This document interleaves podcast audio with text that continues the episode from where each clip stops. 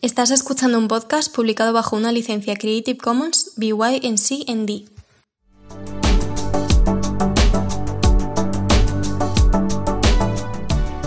Bienvenidos y bienvenidas al podcast Hacia el Diseño Sostenible, de la asignatura de Diseño de Producto.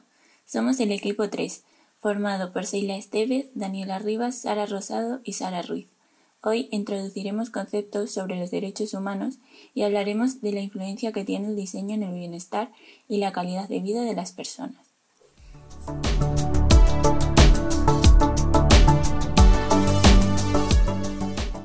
Hola Sara, comencemos hablando sobre los objetivos de desarrollo sostenible y los objetivos de desarrollo del milenio.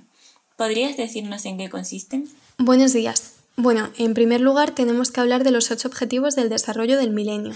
Estos fueron propuestos por las Naciones Unidas para que fuesen completados en 2015 con la intención de reducir la pobreza extrema o las tasas de mortalidad infantil, pero no se tuvieron en cuenta los derechos humanos.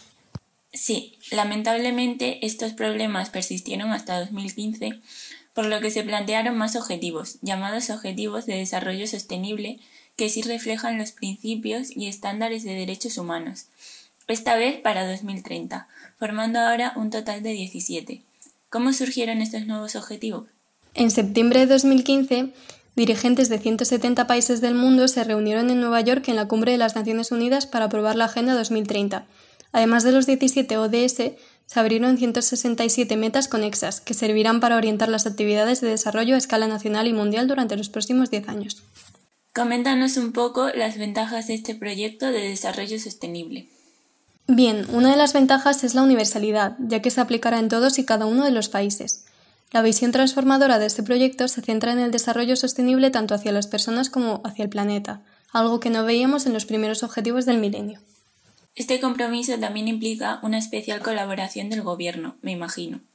Sí, además se tiene especial atención a la labor política gubernamental, ya que esta Agenda 2030 nos promete sociedades más pacíficas, justas e integradoras, libres del miedo y la violencia.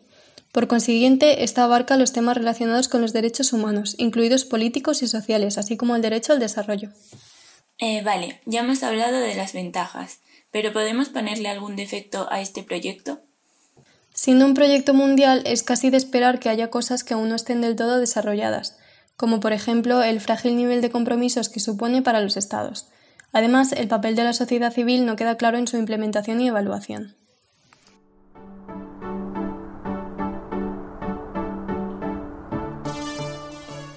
Hablando de la sociedad, tenemos que decir que una de las profesiones que más está implementando esta conciencia sostenible son los nuevos diseñadores.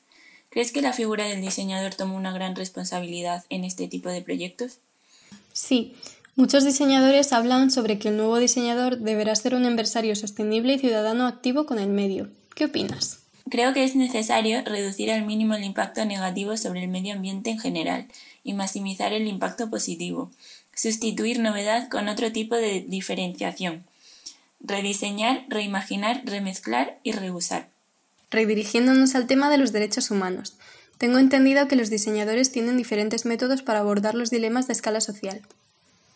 Sí, tenemos como ejemplo el diseño para la mejora de condiciones de las personas en determinados grupos de población, un diseño inclusivo en el que se ayuda a personas con discapacidades o el diseño como motor para incidir en el cambio de situaciones, como el denominado Design Thinking. Entonces podemos afirmar que la profesión del diseñador va a desempeñar un papel fundamental en los siguientes años en este sentido.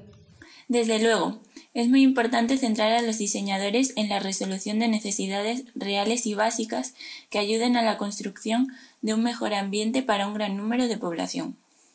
Muchas gracias por tu explicación, Sara. Para más información, consultad nuestras principales fuentes.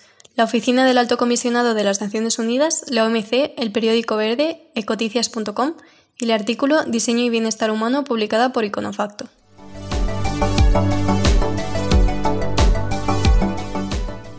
Hoy hemos hablado de los diferentes objetivos que los países miembros de las Naciones Unidas tienen pendientes para el año 2030 y cómo la labor de los diseñadores puede influir en estos.